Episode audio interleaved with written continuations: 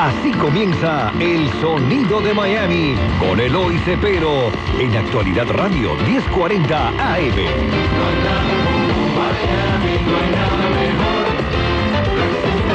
Muy buenas, uh, estimados uh, radioyentes, bienvenido otra vez más a este su nuevo programa El Sonido de Miami que estamos uh, llevando todos los sábados y domingos aquí en Actualidad 1040 y hoy tenemos invitado, como, no sé si ustedes saben, que estamos haciendo toda la música de Miami que se creó en, comenzando en los años 60.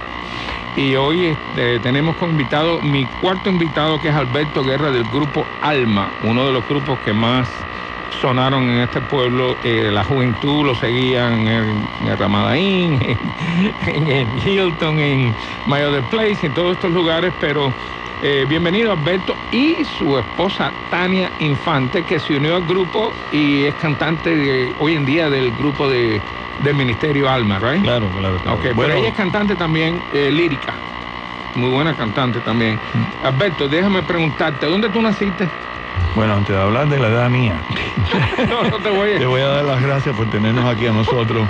Tú siempre has sido un gran amigo y un gran promotor del talento de Miami y te doy las gracias por eso. Gracias, no, you're welcome. La verdad nací, que es bien merecido que ustedes tengan aquí. Yo la, gracias. Yo nací en La Habana, en La Víbora, la en San Mariano, esquina Luz Caballero, esa fue la última dirección que tuve. nací en el año, ¿digo el año también? Sí, bueno, si tú quieres. Bueno, octubre, 45, octubre 18, para aquellos que todavía están agradecidos al Grupo Alma y me quieren hacer algún regalito, octubre 18. Ok, déjame decirte, eh, eh, ustedes, ¿a qué edad viene? Bueno, tú eh, aprendiste música en Cuba, ¿no? ¿no? No, yo lo aprendí aquí. aquí. Yo llegué a Miami en el año 61. Y, y después... ¿Qué edad tenías cuando cayó? Tenía 12 años. 12 años. Ya pueden sacar la cuenta. No, no, no. Entonces, después aquí me reuní con un gran amigo mío que se llama Miguel Ángel Camejo. Ah, Camejo, eh, yeah. Bajista. Y fue Miguel Ángel, Mike Camejo, el que me introdujo a la guitarra. Porque yo tocaba trompeta en aquel entonces en el colegio. Sí. Y entonces Mike me trajo una guitarra y le dije, ¿qué es esto? Le digo, me dijo, eso es una guitarra. ¿Una guitarra? Y entonces empezamos a tomar clases los dos de guitarra con un hawaiano eh, americano. Y, y, y, por ahí empezamos. Ahí empezamos. Y ahí te presenta Gustavo Rojas, ¿no? Después me presentó con a Gustavito Rojas. Ya después que sabías un poco la guitarra. Me sí, imagino. y entonces, eh, anteriormente a eso yo había estado con otros grupos americanos y, y entonces Mike me presenta a Gustavo Rojas. Eh, Fundan los Ideals. Fundamos los Ideals. Que fue un grupo también que pegó mucho. Muchísimo. Aquí. No creo que, o sea, que las grabaciones pegaron, pero sí pegó el grupo. No, no, no hay ninguna grabación de ellos per se. Ellos tienen de, de, eh, del grupo uh, Neighborhood que vino después en el 71. Uh -huh. Pero sí, el, lo sé por los pasquines que tengo de que tocaban con los, con los, con los jóvenes hierro y en todos esos sí, lugares. Hay, un, hay una, una canción que nunca salió al aire que se llamaba en inglés Pretty Little Baby. Okay. Que en español era Muñequita Linda. ¿Te acuerdas de Muñequita, Muñequita Linda? linda? Sí, pues eh, nosotros lo grabamos en inglés, pero nunca, nunca se llevó a cabo en, en Sí, porque en, primero en aquel tiempo no había dinero para grabar y no y ustedes no eran tan conocidos, pero claro, pero claro. sí hicieron su impacto porque yo he, hecho mi, mis investigaciones y tengo los brochures, los los panfletos de, claro. de, los bailes que se hacían. Después de, después de, de los ideos, yo estuve en España un, un, tiempo estudiando medicina. Ah, sí, no sí, sabía eso. Sí, y entonces estuve tres años allá. Allí, medicina. pero no tocaste música allí, ¿no? Allí no toqué música. Allí lo que fueron libros, libros y más libros. Entonces te cansaste y viniste para Y entonces vine para Miami y en Miami pues entonces empiezo a trabajar con Willy Chirino. Lo sé porque... Hicimos un cuarteto, era Willy Chirino, Frankie Marcos, de los Clouds, eh, un muchachito que se llama Sergio. Eh, Hablamos de eso la semana pasada. Sí. Sí. Wow. Y entonces estuvimos viajando también y fue un tiempo espectacular. Eh, ahí nos hicimos hermanos, los cuatro. Que, sí. o sea, Ellos se quieren mucho, yo lo sí. estaba diciendo sí. en el programa, de que el amor que hay entre todos estos muchachos que, que, tocaron en esa época que tú no lo ves mucho entre los artistas, la competencia. Sí, pero bueno, es que es que, usted es que la, la, como... cubana fue, fue diferente, llegamos aquí en aquel entonces, en los 60, pues no, o sea, éramos, éramos muchísimos. eh, más eh, unidos en el aspecto de que eh, los demás músicos eran americanos, nosotros éramos los únicos músicos cubanos. Y, y así sucesivamente. Willy también en aquel entonces fue padrino del, del, hijo mío, Albertico. Y entonces, y ahí estuvimos compartiendo mucho. Después de Willy, pues estuve trabajando con los sobrinos del juez, con Carlitos Oliva. Y con Carlitos, pues tuve el honor de poder grabar con él Glorioso San Antonio. Te mencionó también en la entrevista, fue el primero que yo entrevisté sí, Qué bueno. Oye, tenemos que cortar un momentico ahora porque este se terminó el primer segmento. Vamos a ir en una canción que ustedes pegó mucho que se llama Otra Ilusión. Uy, eso pegó Eso de Stevie Wonder con eh, la letra le hizo, creo que Marta Guerra, ¿no? Eh, sí, y el cantante es eh, Martín Gallardo, que Martín murió. Gallardo, okay. Que murió. Okay. La, la, la,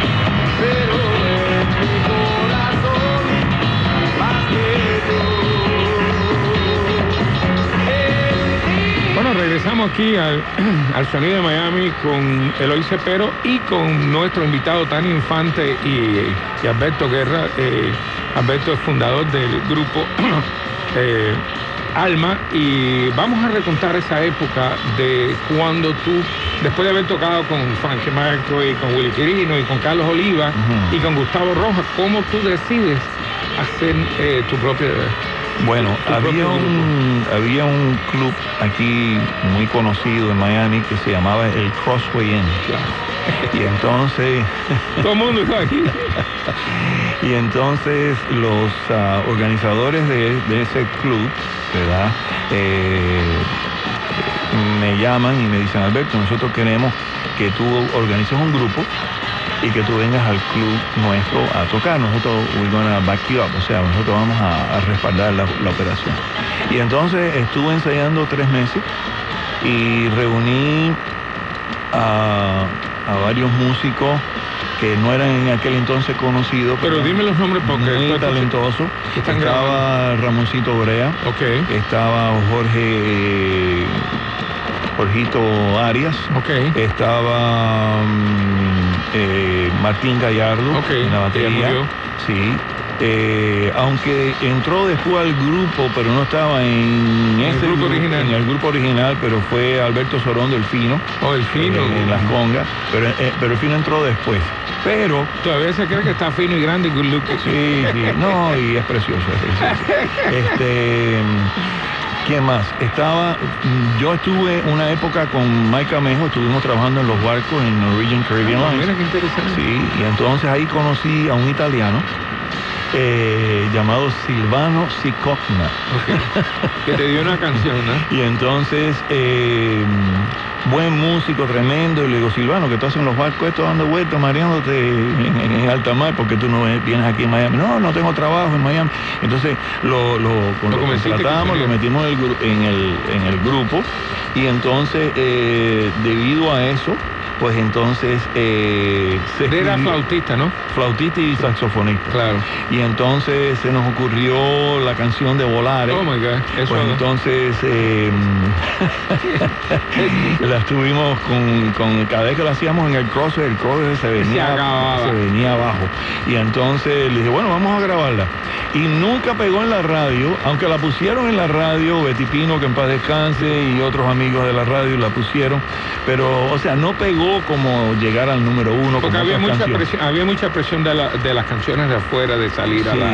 pero sí pegaba en la... Nosotros no podíamos presentarnos sin no tocar volar. Yo, le decía, yo pensé que el, de la flauta era Frankie Marco y le digo, oye Frank, un día, digo, oye, tú eres que está ahí con Alberto Garrett. No, no, ese es el italiano. El italiano, entonces le decíamos el italiano, que podemos entonces escucharla si quieres. Yo sí, todavía tenemos un, par de minutos, pero déjame decirte que yo le hice la historia a ustedes cuando mis hijas eran chiquitas, yo las mecí en una hamaca que tengo en la casa, y ella me decía antes de empezar, pero nos tienes que poner al grupo Alma. Y entonces yo le ponía las canciones, pero la que más le gustaba era, era eh, Volar y la que venía atrás.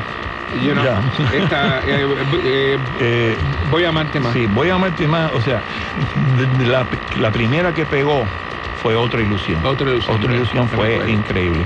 Nosotros le hicimos la traducción a un tema de, de Stevie Wonder. Entonces, cuando nosotros sacamos otra ilusión, y venía bajando de los charts otra ilusión. Stevie Wonder sale con la canción en inglés. y entonces yo creo que estaba otra ilusión en el número 5. En, lo que eran las otras emisoras Super Q, FM92 y todas aquellas emisoras. Y después volvió a coger aguaje, otra ilusión, y se volvió a poner en el número uno. Una vez yo me, acuerdo... ¿Tú tienes algún brochure, de, eh, algo que, que te justifique eso para poderlo guardar. Por ahí tengo cosas. Pues yo tengo de que de los antiques por ahí en los, lo voy a buscar en, los lugares que por se ahí Lo voy a buscar. Porque tú se lo dices a la gente, la gente no te lo cree. Y, y una vez estuvimos, fuimos a, comer algo al Versace, ahí en la calle 8. Eh, entonces cuando entramos, yo iba con Martín Gallardo, y cuando entramos empieza el, Versace completo, empieza y empezó la la la la la la y me, viré para Martín y le dije, Martín, estamos pegados. Así mismo, ¿eh? increíble, pero ok, bueno, vamos a vamos a poner ahora Volares el, compositor es Dominico Modugno, que tú sabes que visitó Cuba, ¿Ah, fue extremadamente famoso en Cuba. así que vámonos con Volares y... En la voz del italiano. En la voz del italiano. ah, eres el que canta, ¿no? Él es el que ah, no sabía eso. Ok, bueno. Hoy de improviso venido dal lento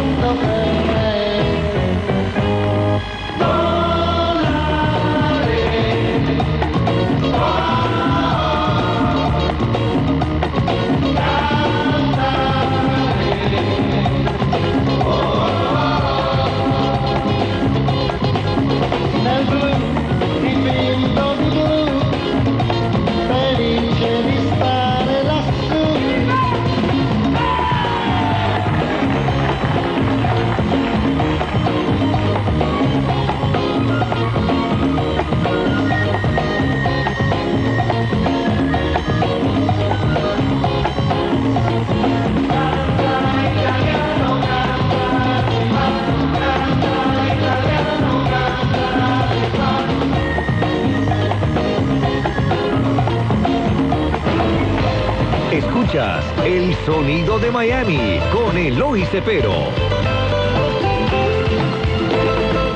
Bueno, regresamos aquí a, nuestro programa El Sonido de Miami con Eloy Cepero y nada menos que con Alberto Guerra y con Tani Infante haciendo eh, recontando o recounting, no sé cómo se dice en español, pero es la, la época esa de, de los 70, que es la época espectacular de este del Sonido Una de Miami. cantidad de personas, pero que se enamoraron. Con- no, no, y que... Y que, y- Y yo, yo le decía a la gerencia de, este, de, este, de esta emisora es que la gente de esa época son la gente que tienen el billete hoy en día y son la gente que son los prominentes Sí. porque ya están en los 70, 60 y pico la gente que han podido hacer gente su- que se conocieron y ahí que se nosotros- conocieron y nosotros que bailaron y yo que me tropiezo con ellos a cada rato Después se casaron, han venido a mí, me han dicho, nosotros tenemos ahora nietos y qué sé yo. cuéntame después de Crossway Inn, ¿cuál fue el lugar más, el Crosswind, que más te después habían dos hermanos llamados los Rose Brothers. claro Y los Rose Brothers nos vinieron a ver a nosotros y nos dijeron, bueno, eh, nosotros queremos eh, contratarlos a ustedes, pero ustedes en aquel entonces, pues...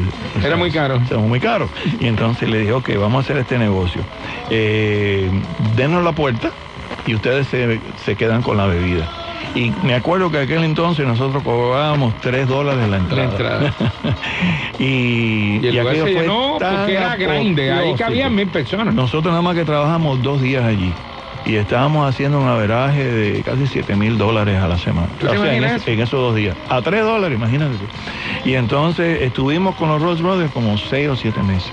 wow Y fue tremendo. y después de dónde fueron Después fuimos a todos los lados. O sea, Eh, estuvimos, Place estuvimos en, en, my, en My Place. en- My en Place. My- eh, estuvimos en el Sweet Chateau. Estuvimos en, en el. Maxine. Estuvimos en el Latin Fiesta.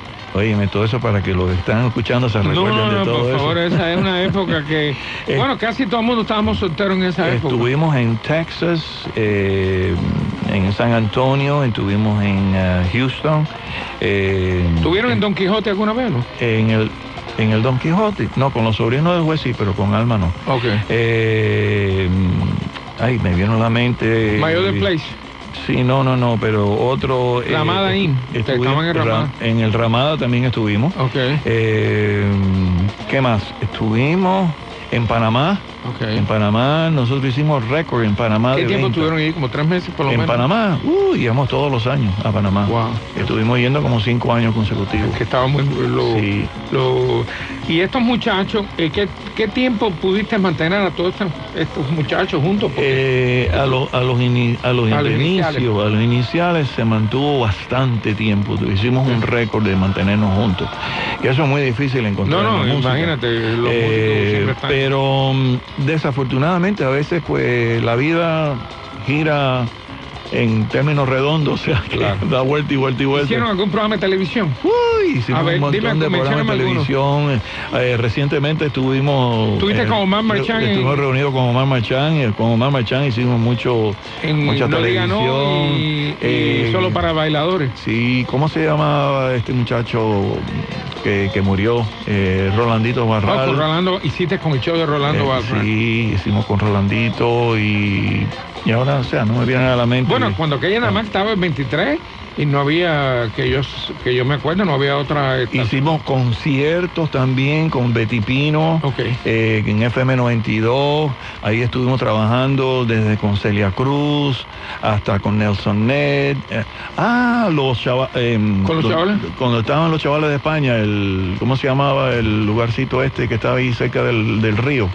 Eh, Que Ab- Abdón era el dueño. Ado- oh, sí, Eh, el centro español. El centro español. Adón Grau, que era el... Ah, centro- Ajá. Ahí estuvieron también. Ahí estuvimos, estuvimos trabajando con, eh, con el Puma, José Luis Rodríguez con Luis estuvimos también abriéndole a Julio Iglesias. Wow. Eh, Entonces tú le- ustedes le abrían a toda esta gente Sí. que eran figuras ya reconocidas y, y también, que no quería que se me olvidara, estuvimos en una gira en España. Wow. Yo, nosotros, yo, yo pienso que hemos sido uno de los pocos grupos que, que fuimos a España. Y estuvimos allí con Juan Bao, con Imagínate. José Luis Ro- eh, Perales, eh, con Braulio.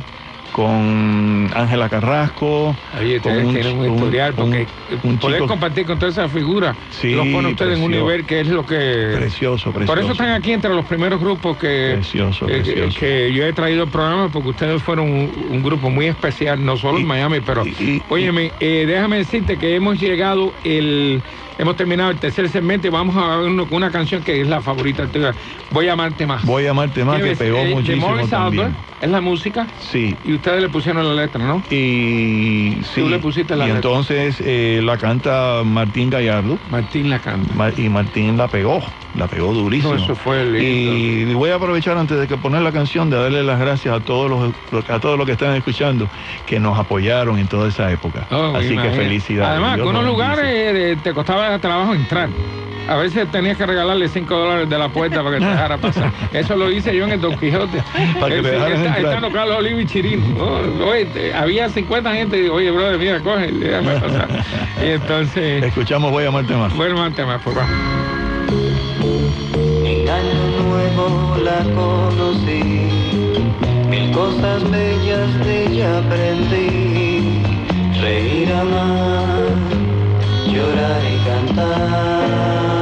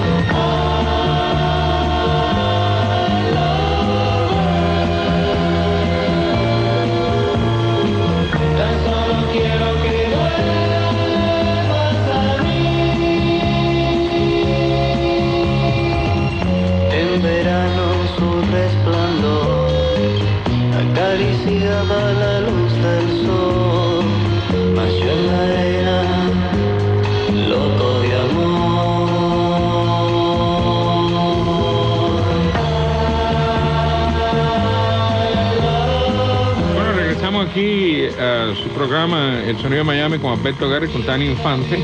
Eh, estamos recordando la, esa época de los 70 donde estos jóvenes muchachos, jóvenes que vinieron muy chiquitos, aprendieron a Se tocar se guitarra. me olvidó que en España también le abrimos el show a Mocedades. Imagínate que cuando aquellos estaban, Uy, no, estaban aquello era tremendo. mundialmente. Tremendo, tremendo. Y eh, estos muchachos que después se convirtieron en Carlos Oliva, que Willy Chirino, eh, Klaus, eh, Frankie Marco, Alberto Guerra, todos estos grandes eh, eh, grupos que salieron de aquí en Miami, todos estos muchachos vinieron bien jóvenes aquí. Y, y entonces, Hablando de Carlos Oliva, que yo lo amo mucho. tremenda Pero cuando, cuando Carlos, eh, que, que pe- voy a decir pegamos porque yo estaba, ella era parte de los Del grupo de no. eh, Glorioso San Antonio, yo me dije, wow, qué canción religiosa, con carácter religioso yo pudiera escribir para poder llevar a cabo. Y entonces en España escribo yo, aleluya, señor.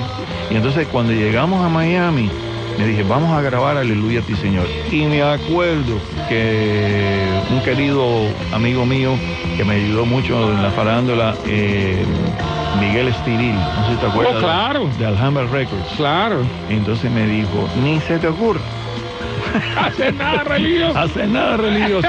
Le digo, ay Miguel, pero por favor. Entonces hicimos, Betty me llama a un concierto, hicimos un concierto con Juan Bao y con una cantidad De de, gente grande. de gente grande.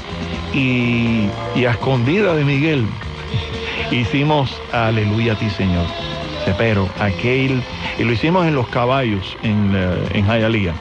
Habían más allí de... Tú dices, estás hablando de horse, eh, eh, de donde corren en los De caballos. que corren los caballos. Habían más de 30 mil personas. Qué. Óyeme, y soltamos eh, palomas blancas. Que por eso hace- el, el álbum tiene las palomas Sí, blancas claro. por fuera. La paloma blanca representa al Espíritu El Santo. Espíritu pero, sí. Santo. Pero entonces re- soltamos el- las palomas blancas y aquello se vino abajo. Wow. Y En- entonces después pega Betty la pone, la empieza a poner en la radio y empezó a pegar a Aleluya a ti, Señor, y se pegaron todas las yo bastante radio. Aleluya a ti, Y Señor. la vamos a, al final de este segmento lo vamos a otras anécdotas así de que te acuerdes que, que llegaban ustedes, ah, lo de Versalles, que llegaste y Sí, lo de Versailles, que bueno, que fue cuando le dije a Martincito. Le Oye, ya "Estamos- pegamos". Estamos pegados. Estamos pegados porque Sí. aquello fue instantáneo. Entramos por la puerta y empezó aquello todo el mundo a ¿Tuviste cantar. algún tropiezo en algún lugar o no? Como músico, eh, Eh, algún rechazo de algún... Bueno, desafortunadamente, Eh, eh, ahora que tú me mencionas eso, me recuerda a México. a México. Y entonces estuvimos en México y eh, siempre eh, siendo cubano de Miami, pues... Te rechazaban un poco. Sí, te, te enfrentas a ciertas situaciones que son un poquito difíciles, pero eh, se levantó un individuo que era un gigante, me recordó a Goliat. Entonces, y, me- y entonces me grita, Che Guevara. Ay, Dios mío. Y entonces yo que soy un poquito temperamental y, y con mi papá. dedo. No, y con mi papá que estuvo preso en Cuba, y mi tío Que murió en Playa Girón, el papá de Mike Camejo también que Ah. murió en Playa Girón, en fin. Y entonces paré el show. Paró el show. Y le digo, yo no me quiero llevar una mala eh, representación, una mala imagen de México. Claro. Eh, y yo quisiera que este señor, por favor, lo sacaran de este lugar. Bueno, resulta ser que el individuo era un wrestler. Imagínate. Era un luchador de, Sí. de lucha. Y entonces había ido a Cuba a competir. Y entonces él, me imagino Salió, que en Cuba le habrán tirado la, alfombra roja y qué sé yo. Y entonces, y después el individuo me estaba esperando afuera. Oye, imagínate. ¿Y cómo lo resolviste? Entonces lo resolví con unos otros mexicanos gigantes que habían allí. Oye, oye, amigos míos, le digo, oye, si me toca, acabamos contigo. ¿Eh? Y entonces, oye, pude salir de eso, se eso No, fue- no, esas son situaciones que de verdad que tienes que usar la cabeza para salir de ellas, porque no son fáciles. pero sí, o sea, todo, todos nosotros, eh, o sea, voy a incluir ahí a todos mis hermanos eh, cubanos aquí, que, que cuando salimos fuera, pues entonces, y sobre todo en aquel entonces, En aquel estamos hablando de los entonces, 70. cuando Fidel era, eh, Dios. uy, entonces eh, sí había opresión, había opresión porque nosotros éramos representantes del exilio cubano, Claro. o sea, y entonces pues... Oye, hemos- vamos a oír ahora la canción esa, Aleluya, sí señor, que eso pegó. Aleluya, sí, señor. Ustedes verán qué canción más linda. ¿La escribiste tú? La, Música la y lírica. escribí yo y, y tengo una anécdota, aleluya a ti Señor. Dímela rapidito. Rapidito, eh, me vino un señor a- precisamente al, al, al- al Crossway en aquel entonces y me dice, te vengo a dar las gracias. Le digo, ¿por qué? Me dice, por aleluya a ti Señor. Le digo, ¿pero por qué? Me dice, porque yo estaba en un hotel, en un hotel que alquilé para suicidarme. Y entonces... Eh, en la canción. y, y cogí la pistola y le eché el gatillo para atrás, o sea, el martillo, y me lo puse debajo de la... Y entonces le deja poner el radio para morirme con música. Y cuando pone el radio, sale aleluya a ti, Señor. Dice que se tiró a llorar, bajó la- el revólver y le dio gracias a Ah, Dios. qué historia Y- más linda. Oh, y- Bueno, pues vamos a escuchar ahora Aleluya.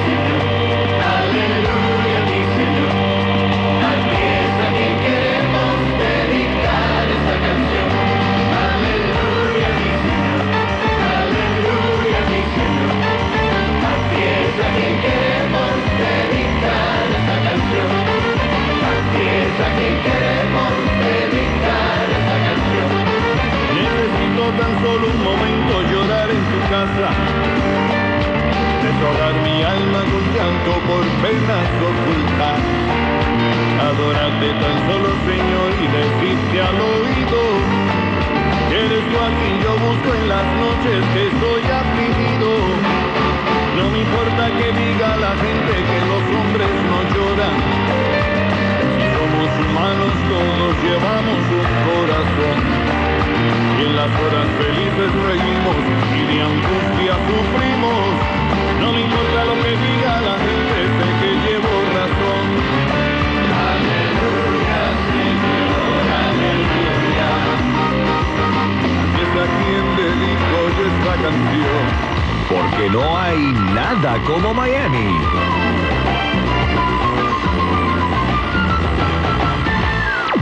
Si usted es un oyente chavista. Tengo para usted la siguiente recomendación.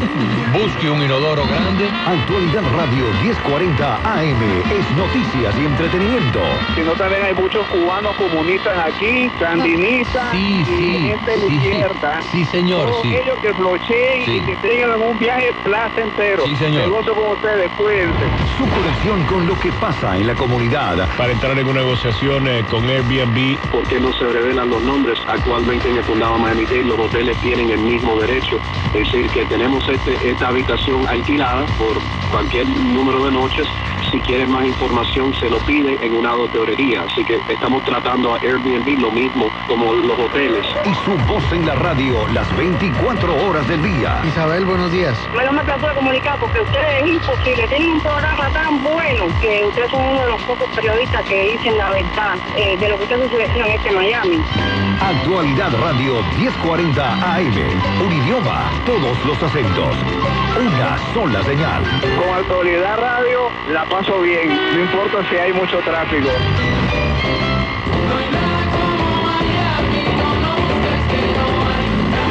A esta hora sintonizas El Sonido de Miami con Eloy Cepero. La historia de la música latina en el sur de la Florida.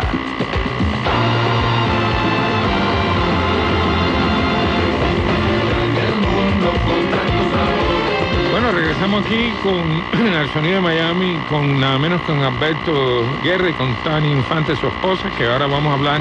Me estabas contando que había tuvieron una, una Ya, cantante sí, que se llamaba. Después del el grupo Alma, pues eh, mm, decido poner mujeres en el grupo. Que le agregó mucho, porque Sí, y ayudó mucho al grupo. Y entonces una de las muchachas que, que cantó también en. O sea, estaba mm, Cookie López en las congas. Eh, espectacular Cookie. Yo me, yo me la llevé a, a Pero de las mujeres. Pero Háblame can- las mujeres. cantando, pues estaba Laida, Laida Piedra, entró cantando, que está en disco, que una canción que se titula Ven a mí, que me la dio Miguel Estivil, que trajo los tracks de Nueva York, etcétera, etcétera. Entonces pusimos a Laida cantando y hizo muy bien. Eh, ¿Tuviste otra después que ella o no? ¿Eh? ¿Tuviste a alguien más después que, que Laida? Eh, cantando. Sí. Bueno, estaba Marta, estaba Ah, ok, no, pero cantando, Marta vino y primero. estaba Después- Bárbara, Barbarita, no recuerdo el, el apellido de Barbarita ahora, pero y estaba otra muchacha que cantaba con Laida. Yo tuve un tiempo con Laida. Estoy mencionando eso porque quiero, todo esto se- se está grabando para la noche de Miami. Sí. I wanna make sure que no dejamos me los nombres. acuerdo cómo se llama ella en este Si te acuerdas, pero bueno, vamos a Eh. entrar ahora con Tania. Tania eh, Infante, Tania es la esposa, llevan ya cuántos años casados? 30 años, Imagínate, 30 nada años. más. Añádele dos. Y las dos más de Y novio. dos de novio, ¿no? Después, después Tania y yo nos conocemos y entonces yo entro a Tania en el grupo y Tania fue la, cantante de, de- Sí. o sea, Eh, primero que es eh, soprano lírica, eh, ligera.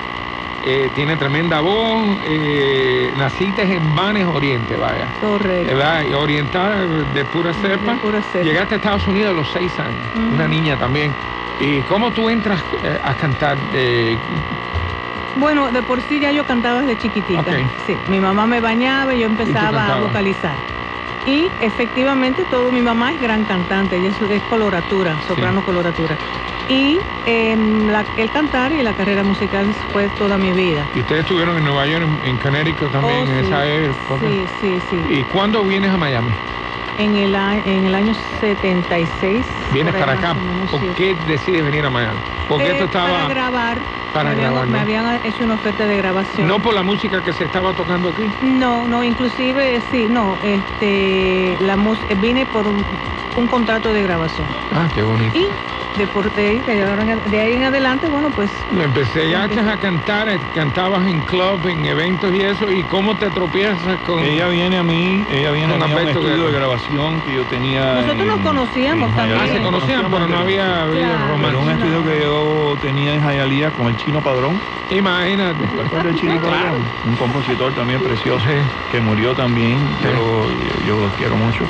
Eh, y ella llega al estudio y cuando yo la escucho cantar... le Estás hablando de Nildo, padrón. de Nildo Padrón. Ah. Yo decía el chino Padrón. Eh, No, la gente chino. le decía, Nildo, tremendo compositor. Sí, y entonces eh, cuando la escucho digo, pero ¿dónde ha estado esta mujer? Una voz espectacular. Espectacular. O sea, siendo moderado, sin orgullo, sin nada, pero sí, Tania tiene una, un- es privilegiada en su voz. Y entonces, pues, empezamos a, a trabajar juntos. Eh, la presenté en una OTI eh, con un tema... Era el ¿Cómo se llamaba? El dueño de mi El amor dueño eres de tú. mi amor eres tú. Y terminaste en Y nos dieron un tercer lugar. tercer lugar. Sí, yo todos los lugares que, o sea, cada vez que me he presentado en la OTI me han dado un tercer lugar, me presenté Bueno, pero con un estaban tema, los tres primeros, me presenté con otro tema provoca, me dieron un tercer lugar. Oye, déjame decirte que cuando yo fui corredor atleta de atletismo y cuando Ajá. te daban una medalla, aunque fuera en tercer lugar, te llevaban una medalla. Bueno, so pues, that's not so bad. Un eh. gran amigo mío también, Vidal Sainz, que es Oh, tremendo compositor. También lo, pues, le daban un tercer lugar. Eh, me lo dijo. nos presentamos, decían, el tercer lugar es nuestro. Yo quiero traerlo al programa también porque uno de los grandes compositores es Sí, señor. Y entonces, eh, pues, nos dieron un tercer lugar y pegó. Y la canción pegó. ¿Cuál es la canción así que cuando tú unes al grupo que, que más te gustó, eh, Tania? Verdaderamente yo no, no tenía ah, ninguna en particular favorita, pero aleluya a ti Señor sí Pues, fue. es la, la principal. Sí. y la cantabas, y la grabaste Ya. tú también, ¿no? Sí. Ella la grabó, ella, bueno, ella estaba en la voz. En la voz. O sea, Sí, en ese- en, en esta nueva época de Alma, la grabamos. Una los nueva versión. Sí. Qué bonito. Y Anteriormente era yo solo, pero después la traje ahí. ven acá y bueno, imagínate, entonces, ¿cómo te cómo aceptaste tú la fama que tenía Alberto Guerra? Porque Alberto era bien popular entre las muchachas, déjame decírtelo. Ajá. Bueno, bueno. Mónica, bajamos, lo estaba Sí. recordando de abajo. No, él, él siempre fue muy respetuoso conmigo, él siempre se, se midió en el aspecto de porque toda mujer se enamora claro, del artista. claro. Y, y eso yo lo comprendía. Pero que decía, siempre practiqué que cuando yo cantara, cantar a la mujer, ganarme a la mujer primero, porque el hombre lo gana uno. Claro. Pero ganarme a la mujer, y yo siempre tuve este eh, una gracia para Para ganarte. adquirir amistad con las mujeres y nunca tuve problemas. Ah, qué bueno y eso. con él mucho menos. Oye, vamos ahora con una canción que Esta es nueva. esta es nueva, etapa se llama. Echa para adelante. La escribiste tú hace mucho tiempo. De, de ahora en adelante, echa para adelante. ¿Sabes que esa inspiración es de que he visto que personas que tienen bajo estima Los ha ayudado. y sí, los ha ayudado le dice, ay, yo más nunca Tenemos, tenemos que contar un momentico. Vámonos con esa canción y después hablamos de ella. De acuerdo. De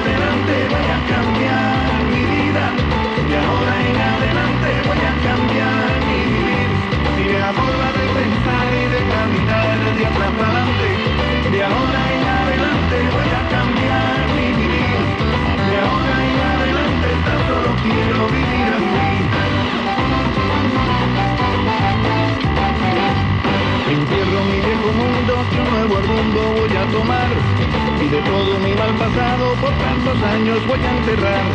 No quiero saber de engaños ni de malas decisiones, controlarme las emociones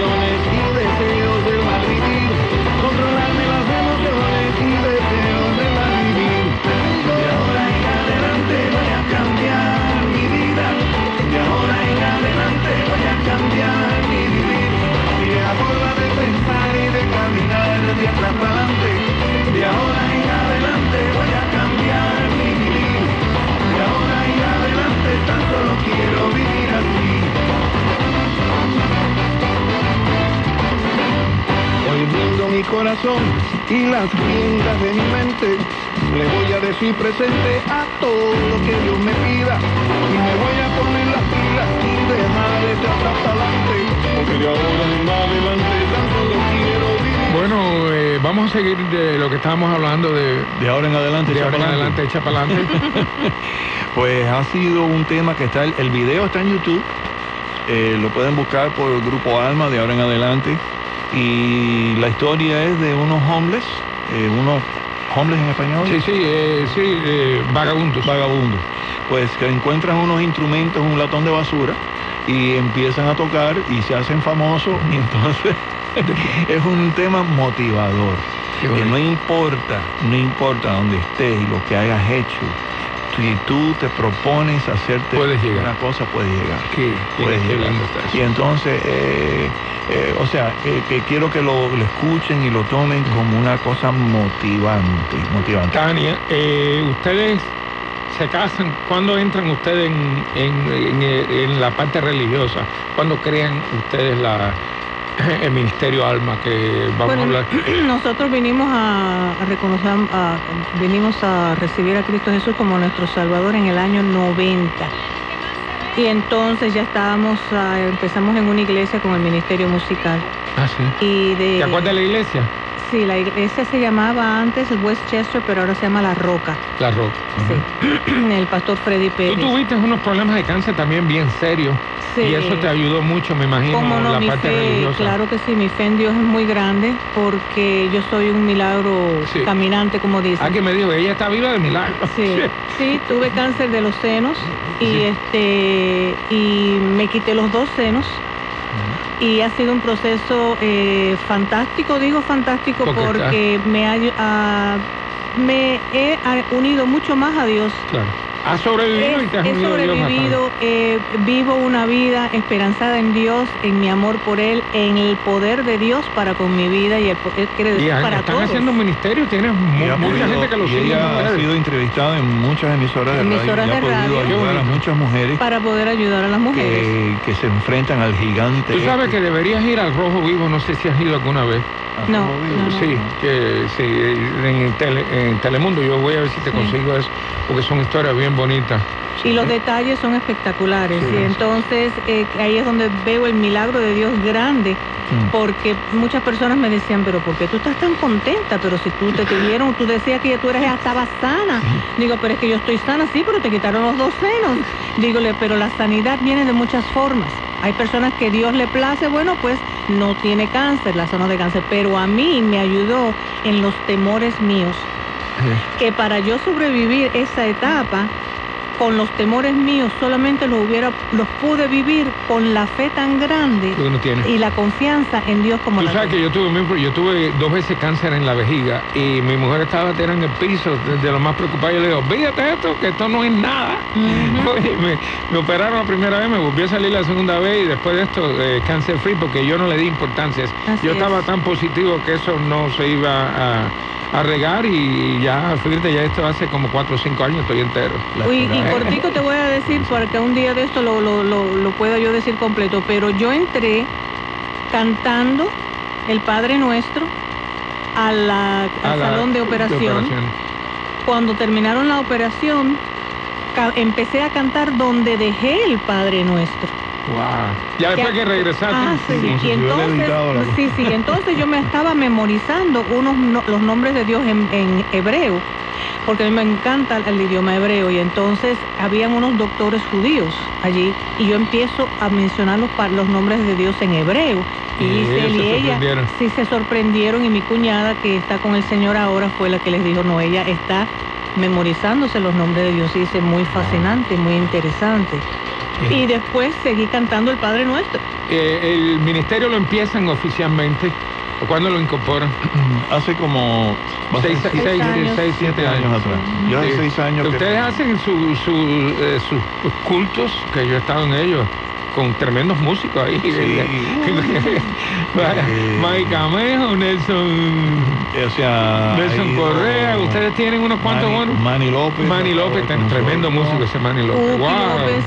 Cookie, Eh. Con nosotros, Cookie, Mike vaya. Camejo. Jonathan Más, que es mi eh, nieto, que es la batería. Mas, No, no, eh, vaya, que- déjame decirte una cosa que eh, con nosotros y ahora es tremendo batería. eh, Tony López también. Tony López, vamos a vamos a, a- a la próxima canción que tú quieres poner es Bueno, esto ya Dame estamos, estamos en eh, Mi Amado Jesús. Mi amado Jesús. Estamos en, En Semana Santa. Semana Santa. y vamos a poner mi amado Jesús también, eh, que esto lo escribiste hace poco, ¿no? Eso hace poco, eso, eso no lo ha- eso no se ha tocado en ningún sitio. Ok, pues Eso ahí está lo nuevo, estamos igual que aquí. de ahora en adelante tam- también. Sí, porque además de la música esta hay que ser religioso, un poquito religioso, porque que sin Dios no puedes llegar a ningún Así lugar, eso tú es. puedes estar Así seguro. mismo es. Eres mi Cristo y mi libertad, eres mi roca y mi vida, eres el dueño de mi corazón y a quien entrego mis días.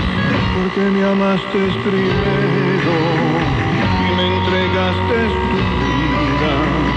Por eso hoy vengo ante ti para entregarte la mía. Oh mi amado Jesús, amado Jesús, nadie me ama como tú, nadie tan solo tú. Oh mi amado Jesús, oh, oh, mi amado Jesús, nadie más que tú, nadie como tú.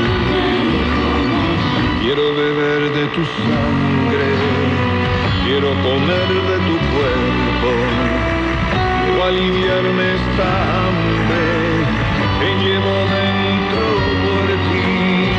Quiero pasarme una eternidad alabando y adorándote, tu divina santidad, tan solo quiero vivir. Oh mi amado Jesús,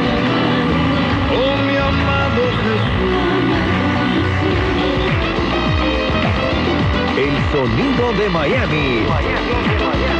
Con Eloy Cepero. Bueno, eh, como estamos en Semana Santa, aquí te invitamos a estos dos músicos que son bien religiosos.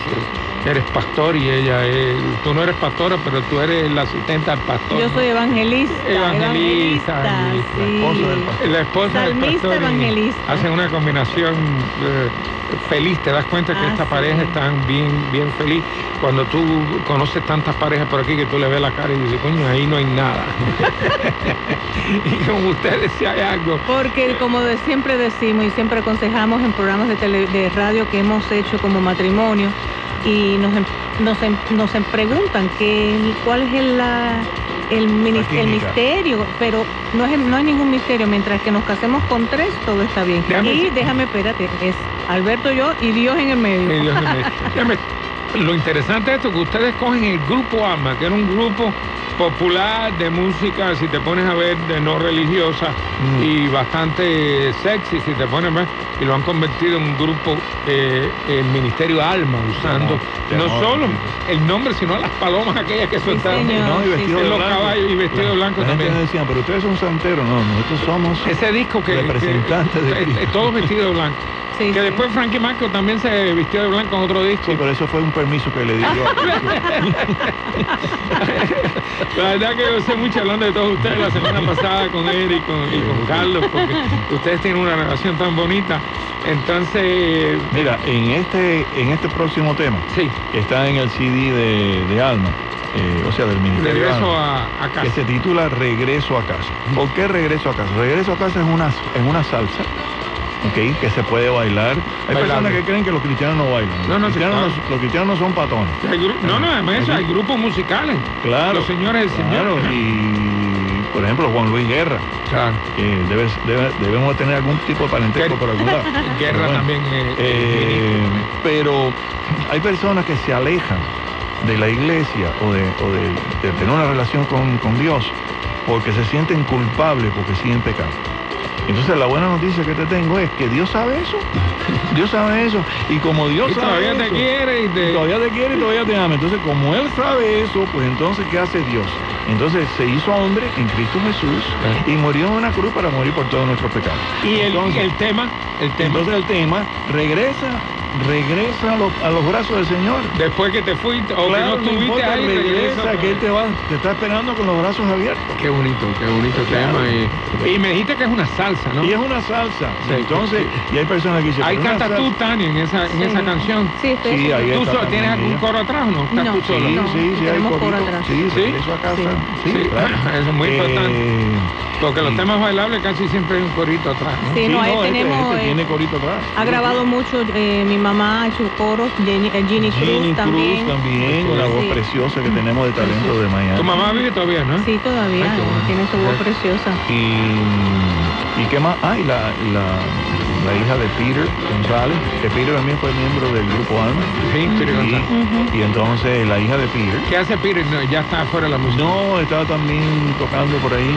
Sí. Eh, sí, con sus CDs y su- ¿No se ha unido usted en, en el grupo de arte? Eh, sí, también, también, Viene claro, claro, y ha estado con nosotros en la calle 8 y tú sabes que yo le ofrecí a ustedes la piscina para si quieren hacer ahí en mi Eso está pendiente. Ya no, acabo de rehacer la piscina completa. Sí, so, está ahí vamos a bautizar. ahora, ¿eh? Lo vamos a anunciar en la radio. Sí, vamos a anunciarlo y todo, porque la verdad que yo se lo ofrecí y, y vamos a hacer un- vamos a, a bautizar a toda la gente que a se todas las bautizar. personas que se quieran bautizar con el Ministerio Alma en casa de, de Cepero, pues entonces ahí lo hacemos. Va a ser una cosa Pero déjame espectacular. decirte el problema que tiene, que está tan bonito que todo el mundo se quiere quedar allí. Ah, bueno, la gente me dice, pero esto es un country club. Digo, no, no, es una casa con muchas matas lindas. Y, y la gente Y de verdad que tu casa es preciosa. Sí, y- hecho- hecho gracias. un lugar- y tu esposa. Porque Dios me ha ayudado también, no solo a, a- a- a adquirirla, sino a mantenerla también. Oye, en los tiempos duros que hubieron Sí. aquí.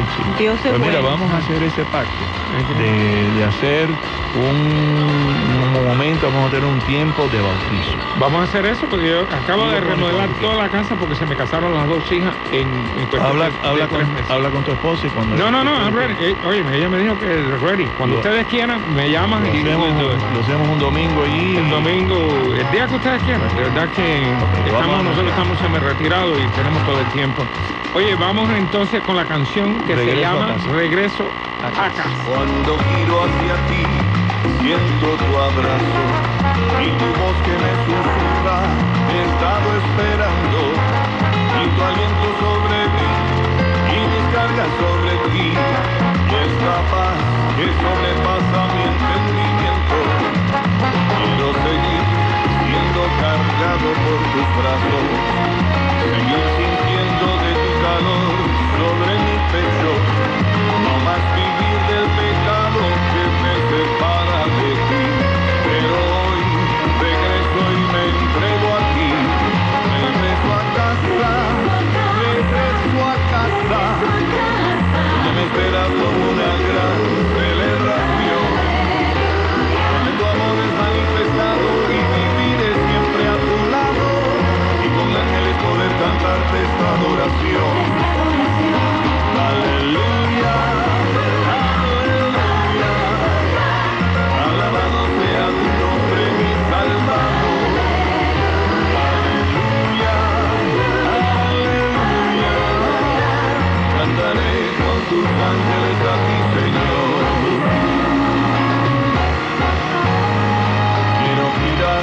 toda mi vida a tus caminos y darle vida al nuevo hombre que vive en mí.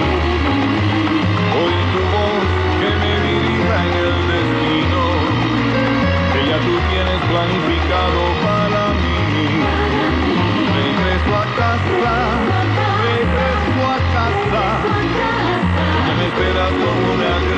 Bueno, regresamos aquí con el grupo Alma, con Alberto Guerra y con Dani Infante, no solo hablando de música, pero de religión también, en una Semana Santa. Así es. Eh, qué casualidad que yo escogí que ustedes vinieran de casualidad. ¿Tú crees que sea No, casualidad? Dios no, Oh, Dios Dios no de lo puso, casualidad. No es casualidad. No, señor. Yo le, dije a Frank que después de ti tiene que venir Alberto Ya Guerra. tú ves. Y dije, oh, es muy, muy buena, pero fíjate qué casualidad, ustedes que son tan religiosos han venido en Semana Santa.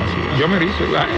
Y es, es que el Espíritu Santo está eh, Así con mismo todo el es, mundo. así mismo es. Eh, óyeme, eh, bueno, eh, Tania, eh, cuéntame, como cantante has llegado, has, has cantado en muchos lugares, eres, fuiste famoso en Sudamérica, en Colombia, si Sí, no me acuerdo, en- ¿no? allá en Colombia, este, estuve por todo el Medio Oriente, estuve eh, en Estados Unidos, Canadá, en fin.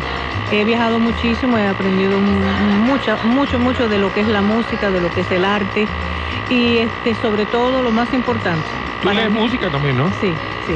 Y entonces, eh, lo más importante en mi vida de toda esta trayectoria es el haber conocido a Cristo Jesús. Qué bonito. ¿eh? El cantarle y dedicar mi voz, el talento que Él me dio, porque Él nos los da todo, para cantarle a Él y otros se eh, cambien sus vidas por medio de la música, porque la música es poderosa. Sí, claro, oh, la música abre todas las puertas. Exactamente. No quiero que se nos vaya este tiempo sin hablar el por qué, qué, qué es lo que significa la vía dolorosa.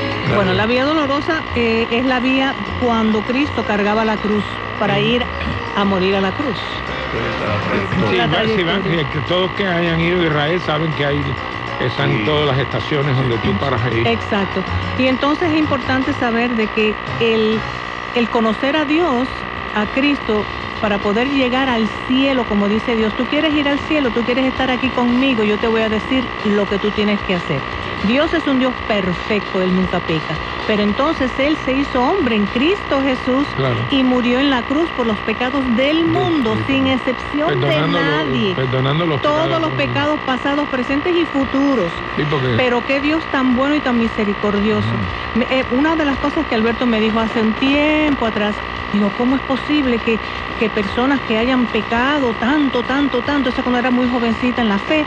Entonces él me dio el ejemplo perfecto de Dios, Cristo, en la cruz con los dos ladrones. ¿Qué quiere decir? Que el ladrón sinvergüenza aquel que no se arrepintió, si tú eres Dios, pues bájate de ahí. El otro, Bájate. el otro le dijo, acuérdate de mí cuando, Cuando tú, estemos cuando te arriba". llevo- estemos allá arriba. ¿Y qué fue lo que le contestó Cristo a, a es- a ese hombre? En este momento estarás conmigo en la gloria. ¿Qué Hoy quiere? estarás Hoy estarás conmigo. conmigo en la gloria. Qué ¿Qué quiere decir eso? Que el hombre no tuvo tiempo de hacer obras. Sí. Que las obras son buenas. Qué- qué pero entonces en este qué- momento qué tú que me escuchas, para Sí, a veces nos ah. preocupamos de hacer cosas, hacer cosas. ¿Y qué, qué pudo hacer el ladrón aquel? Nada, no tuvo tiempo de hacer ninguna obra, aceptarlo y recibirlo como ¿Y el otro? Salvador. El otro se fue para el infierno. Hasta vino un cuervo y le sacó. Así, así mismo. Pero mira, yo quiero dejarles a ustedes en este domingo de resurrección, que es la gloria de Dios. Yo quiero que tú que estás ahí escuchando, sábado y domingo. sábado y domingo, claro días. que sí, claro, sábado de gloria y domingo de recibir, resurrección. Lo vas a recibir Y ahora. hoy mismo, estas palabras, dilas de todo corazón. Hoy yo acepto a Cristo Jesús como mi único Dios, como mi único Salvador.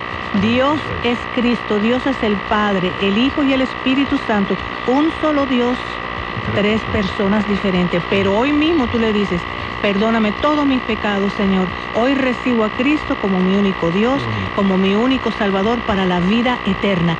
Después que tú hagas esa oración, Dios aconseja, Él, ya eres un hijo. Todos somos creación. Bueno, déjame pero repetir un momentico para decirte. No, no, no nos podemos extender mucho más porque te quiero poner el- la vía dolorosa por el. Espíritu Santo. Vamos a escuchar la vía dolorosa. Vamos a escuchar la vía dolorosa y eh, gracias por escucharnos. Acuérdense todos los sábados y todos los domingos de 7 a 8 de la noche. Y este, este va a estar muy bueno porque no solo Semana Santa, sino porque tuvimos a Alberto y a, y a Tania aquí que son tremendas gente.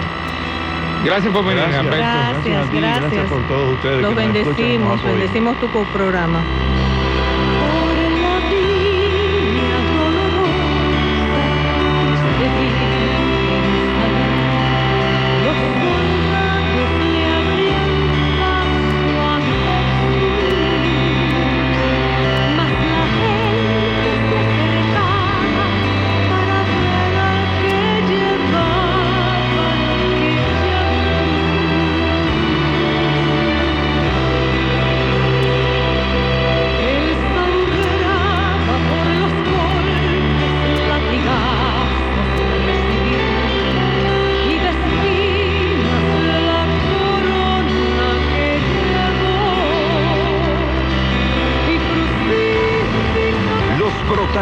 Del ritmo en el sonido de Miami. Les habla Teresita González Angulo. Y yo, Manolo Coego, invitándolos a que nos escuchen todos los martes, miércoles y jueves de 10 a 11 de la noche en Punto de Encuentro, un programa dirigido a informar y orientar a la comunidad con un toque de música, farándula y buen humor. Recuerden, nuestro punto, de encuentro. por esta su emisora, Actualidad Radio 1040 AM. Usted lo escuchó aquí. Y en estos momentos tenemos en comunicación telefónica a Elena Márquez, ella es miembro de We Count. Yo tengo 17 años. 17 años. Cuéntame un poquitico de tu historia. Bueno, mi, mi padre fue deportado hace 5 años, injustamente, por no tener una licencia. ¿Y fue deportado de dónde? ¿De dónde son ustedes? Ah, nosotros somos de Guatemala. Y lo que ustedes quieren hacer ahora es es que exactamente llegar hasta la capital del estado, hablar con el gobernador o llegar hasta la alcaldía y hablar con el alcalde. Vamos, to- vamos a reunirnos en Miami, donde vamos a hablar con los alcaldes y los comisionados de la misma cosa que hicimos con el alcalde Jiménez en 2016, donde fuimos a dar cartas a él ah, desde um, de Navidad y de, um, y de San Valentín. Elena, ¿eh, ¿cuál es tu estado? Yo nací aquí en Estados Unidos, soy ciudadana. Mira, nosotros somos jóvenes y los, los jóvenes sí, algunos tenemos miedo y todo eso, pero nosotros somos fuertes, nosotros no somos muy fácil que nosotros nos quebramos porque los líderes futuros de ese país, de ese estado, de esta ciudad, lo que sea, nosotros no tenemos miedo porque ahora es nuestro turno a, a decir al presidente, al alcalde o a lo que sea para que sí nosotros podamos ser escuchados. Queremos un cambio, que nosotros ya no queremos estar sufriendo con separación de familia y de deportaciones. Te puedo decir que es muy duro, muy triste. Estar separado de alguien que usted ama y quiere que estaba ahí desde cuando usted nació es creo que muy un- una lástima. Muy duro para mi mamá. Mi mamá, ella no supo qué hacer sin él porque él siempre trabajaba, traía dinero. Mami, cuando viene papi, um, él está trabajando tarde o, o qué? Actualidad Radio 1040 AM. Síguenos en nuestras redes y en nuestra página web actualidadradio.com. Un idioma, todos los acentos, una sola señal. This is WURN 1040 AM, Miami, Florida, covering the Florida Keys to the Palm Beaches. Actualidad Radio, un idioma, todos los acentos, una sola señal. Una emisora de Actualidad Media Group. Bienvenidos al programa del Venezuelan Business Club en la radio. Les habla Nelson Ramírez. Usted está escuchando actualidad 1040. Esta noche, esta hora de revista radial que tiene el BBC toda la semana está, va a estar dedicada a dos temas bastante importantes. Eh, la transformación digital, vamos a estar hablando de parte de lo que es la transformación digital con uno de los panelistas que estuvo en nuestro desayuno de negocios en Panamá el mes pasado y vamos a estar hablando también de mercadeo digital eh, con un invitado, eh, Gerardo Bonel, quien está encargado del desarrollo de nuevos negocios aquí en Estados Unidos, de una plataforma que se llama Eh, dos, dos temas bastante interesantes para hablar de transformación digital. Nos va a acompañar Francisco Pecorela, eh, quien fue panelista en el desayuno de BBC Panamá. Eh, Francisco es gerente multinacional de innovación en Banesco, el banco venezolano con sede hoy en día en varios países, incluyendo Panamá y Estados Unidos y por supuesto en Venezuela. Francisco pues nos va a conversar sobre el tema de transformación digital. Y es importante que aquellos que nos estén escuchando y que se queden para escuchar la entrevista porque transformación digital no es solamente el tema de las redes sociales, eh, eh, implica realmente cómo estar eh, pendiente y al tanto de las nuevas tecnologías que abordan a nuestros negocios y los dueños de pequeños y grandes negocios tienen que estar dedicados, tienen que tener parte de su disciplina a estar al tanto de las nuevas tecnologías que abordan y, y que pueden quitarle a sus clientes o puede usted convertirlas en aliados para eh, captar nuevos clientes y mantener los existentes. Y de la misma manera vamos a estar hablando eh, sobre esta plataforma de mercadeo digital que eh, brinda pues diferentes, diferentes servicios y herramientas para, para usted manejar un poquito más cómodamente pues su presencia en internet y en las redes sociales y también pues aprovechar esta, estas estas nuevas tecnologías para no solamente captar nuevos clientes, sino mantener los que usted tenga. Eh, y eh, me parece que las dos, las dos, los dos temas son muy importantes. Vamos a seguir continuando en otros programas hablando de este tema, pero bueno, esta noche tenemos a Francisco Pecorela de Banesco y vamos a tener a Gerardo eh, Bonel de solomoto.com, que es la plataforma de mercadeo digital, que son miembros del Venezuelan Business Club, a quienes agradecemos pues también su apoyo, pero son gente muy interesante que traen estos productos eh, y un concepto pues de innovación bastante eh, distinto. Así que bueno, no se vayan, este es el programa del Venezuelan Business Club en la radio, ya vamos a volver con todas estas entrevistas, mi nombre es Nelson Ramírez, ya regresamos. Usted está escuchando el programa del Venezuelan Business Club en la radio con Nelson Ramírez a través de Actualidad 1040. Bueno, continuamos con el programa del Venezuelan Business Club en la radio. Les habla Nelson Ramírez. Tengo al teléfono a Francisco Pecorela, quien fue panelista de nuestro desayuno de negocios en BBC Panamá eh, y es gerente multinacional de innovación en Banesco. Bienvenido Francisco al programa del BBC. Hola, ¿cómo están todos? Muchas gracias por la invitación y bueno, eh, muy emocionado por esta oportunidad. La verdad que muy emocionados también por aquí porque eh, no es muy común y tenemos que hacer el esfuerzo nosotros de, de poderlos traer cuando ustedes nos ayudan allá al BBC en los desayunos, a los panelistas, a los expertos, traerlos para acá, eh, al menos aunque sea a través de la radio y luego eh, este programa pues se publique en las redes sociales para que la gente también se contagie un poco de los temas que tocan ustedes allá, que son bastante interesantes. Eh, el desayuno pasado de allá se dedicó a la transformación digital y yo creo que eso es un tema pues enorme, ¿no? Y, y sería interesante pues tocar un poco cuál, cuál fue más o menos el enfoque de la conversación, porque hoy en día pues mucha gente asume transformación digital pues con mercadeo digital, pues no, el tema de las redes sociales, etcétera, ¿no? Pero especialmente en el área en donde tú estás, en, finanzas, pues hay una avalancha de innovación financiera increíble. Entonces, bueno, primero bienvenido al programa, gracias por tu tiempo. Eh, y nada, si nos puedes contar un poco eh, de, de qué se trató pues el tema, cómo lo enfocaron durante el desayuno. Sí, totalmente. Nelson. Fíjate, la transformación digital es un concepto que ha venido cobrando vida y cobrando mayor relevancia en los últimos tiempos y todavía hay muchos mitos o incógnitas acerca de la transformación digital. Lo que quisimos hacer en el, des- en el desayuno que tuvimos en el Venezuela Business Club aquí en Panamá es que tanto Néstor Altuve como Osvaldo Lorenzo y mi persona estuvimos conversando acerca de qué es la transformación digital y cómo las empresas, no solo las grandes empresas, sino las pequeñas y medianas empresas e inclusive emprendedores pueden utilizarla y pueden adoptar. La transformación digital, como su mismo nombre lo indica, es pasar de una era en que nosotros hacíamos las cosas de forma manual o de forma no digital, valga la redundancia, aunque parezca, fue como a cómo empezamos a meterle tecnología a esto.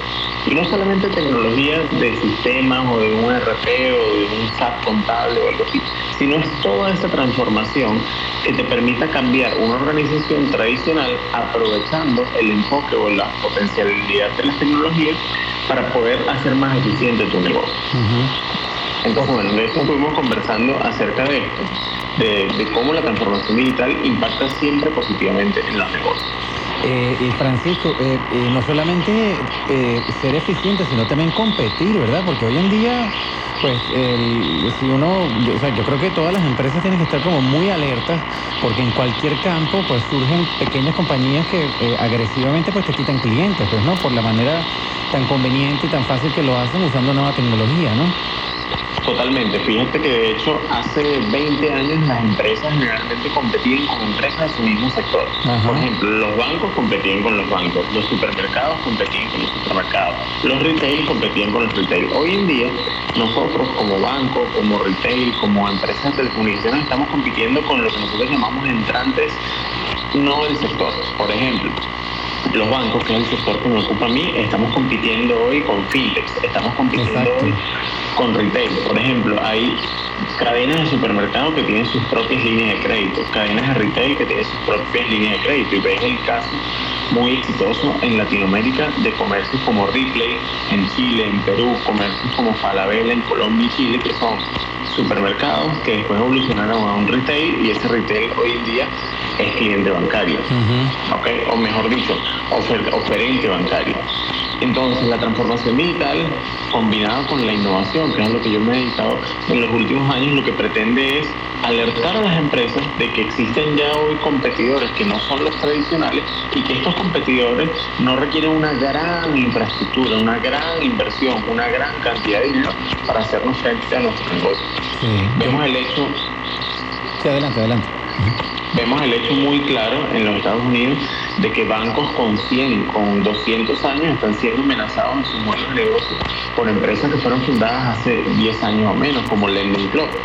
El Lending Club tiene una estructura de costo mucho, mucho, mucho más eficiente que la banca tradicional porque primero que no tiene una agencia bancaria o sucursales bancarias.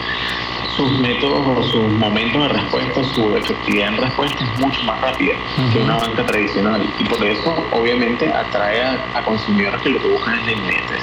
Sí, yo me acuerdo cuando salió Google Wallet, por ejemplo, eh, que eh, pues uno, uno lo veía como cualquiera, como una aplicación normal que te va a poder hacer transacciones y tal, pero me acuerdo en el momento en que Google empezó a ofrecer servicios bancarios y ese bueno, entonces si Google Wallet se apodera, o sea, se pone entre el, el consumidor pues, y el banco, o sea, si yo agarro y abro mi cuenta de Google Wallet y abro una cuenta, vamos a suponer con Banesco, pero de repente Google me ofrece una cuenta bancaria, un servicio bancario y yo me cambio, básicamente es, di- es difícil que el banco tradicional se entere de que perdió un cliente. Y a mí me pareció eso eh, pues bien alertador a la hora de, de- los negocios tradicionales, pues, ¿no? Y, que pues violentamente puede cambiar las cosas eh, eh, de la noche a la mañana para los, para los negocios, pues, ¿no? Y la- sobre todo la parte financiera, ¿no? Totalmente, es así, sin duda alguna es así. Y, y fíjate que, que hace algunos años atrás los bancos, por lo menos nosotros, en nuestra concepción, veíamos a la fintech como una amenaza. Y las fintech veían a los bancos como una amenaza o una gran oportunidad para ser mucho más ágiles. Pero a lo largo del tiempo, tanto las fintech como los bancos hemos entendido que más que una amenaza uno al otro, somos un complemento. Es decir, los bancos están viendo en las fintech un aliado pa- para complementar sus servicios y las fintech están viendo un aliado en los bancos para ampliar su negocio. Es decir, ambos son necesarios hoy en día y ambos son este, importantes. Y ese es el enfoque que nosotros estamos viendo y que, bueno, en realidad los bancos líderes del, del mundo están viendo también. En vez de verlo, de ver la fintech como una amenaza, verla como un- una, unos posibles aliados. Qué bueno, porque claro, yo- eh, otro aspecto es el tema regulatorio, ¿no? Porque, ¿sabes? Una compañía chiquita que venga de fintech, tú dices, bueno, ellos pueden hacer ahorita lo que les da la gana porque nadie los regula o no están, ¿sabes? Es muy difícil controlarlos, pero, pero digo, sí, es bien interesante. Una pregunta, Francisco, eh, tú que te- estás en el área de innovación, ¿no? Yo me imagino, pues, en la gente que nos escucha, eh, y que entiende pues que de alguna forma tiene que estar eh, al tanto de lo que está pasando en la transformación digital, pero al mismo tiempo pues tienen que buscar cómo innovar, ¿no? Eh, ¿cómo, ¿Cómo piensas tú que debería enfocar? Porque yo creo que a veces la, la- innovación es difícil planificarla, ¿no? Pero ¿cómo, ¿cómo ves tú que sería una estrategia para poder responder a todas estas nuevos retos que trae la transformación digital y seguir innovando, pues, ¿no? Claro, mira, precisamente en mi libro que se llama Innovación de la idea del éxito, yo redacté ahí o hice una compilación de las mejores prácticas que desde mi perspectiva pueden convertir una empresa tradicional en una empresa innovadora. Generalmente nosotros vemos y siempre tenemos como referencia empresas como Tesla, empresas como SpaceX, empresas como Apple, Google, Microsoft, que son líderes en innovación. Desde mi perspectiva, hay tres enfoques en los cuales una empresa debe trabajar. La base de ese enfoque es la cultura.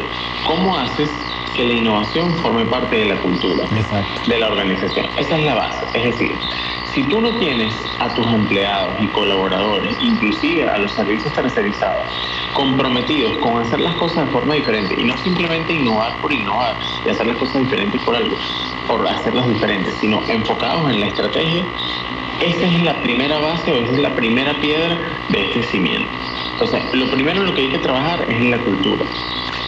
Esta cultura puede ser catalizada o inhibida por los líderes medios y los líderes superiores de la organización. Es decir, si es una organización pequeña, mediana o grande, es exactamente igual, solo que va a requerir menos o más tiempo, la línea media y la línea supervisoria tiene que estar totalmente convencida de que este es el camino, porque si no van a ser unos inhibidores de la innovación, es decir, vamos a, van a tender a que las personas que están en la base de la pirámide, los colaboradores que están en la base de la pirámide y quieran innovar, básicamente los van a ir tapando.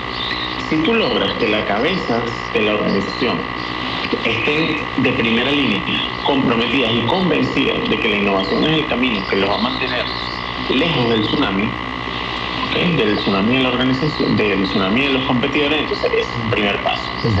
Después de que las, las cabezas están comprometidas con esto, vienes con los líderes que están abajo y por supuesto con los colaboradores abajo. Lo que ocurre en muchas organizaciones es que la base de la pirámide tiene amplios deseos de innovar y muchísimas ganas de innovar, pero la parte de arriba los inhibe.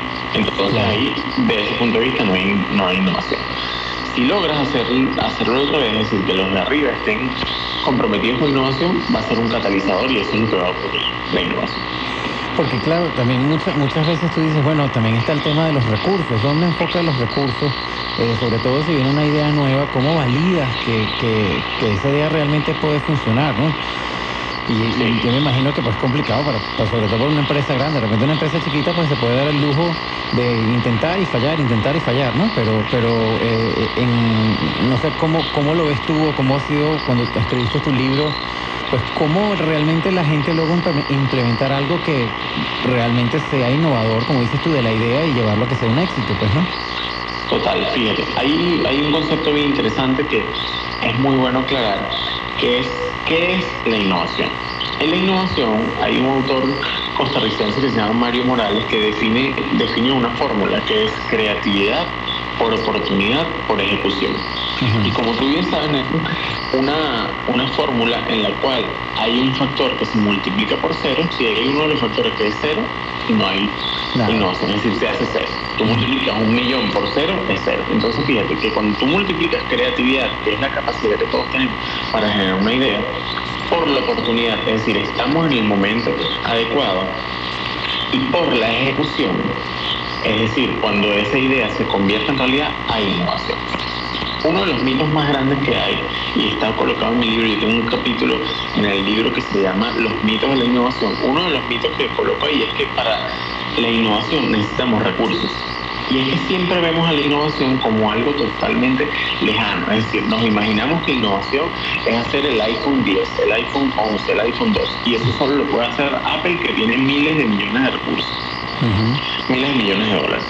Pero la realidad es que todos, todos hemos hecho innovación en algún momento de nuestra vida. ¿Por qué? Cuando tú, por ejemplo, vas a un restaurante, y voy a poner un ejemplo muy, muy, muy básico. Cuando tú vas a un restaurante con tu familia y ves que la mesa se está tambaleando, ¿qué es lo que generalmente tú haces?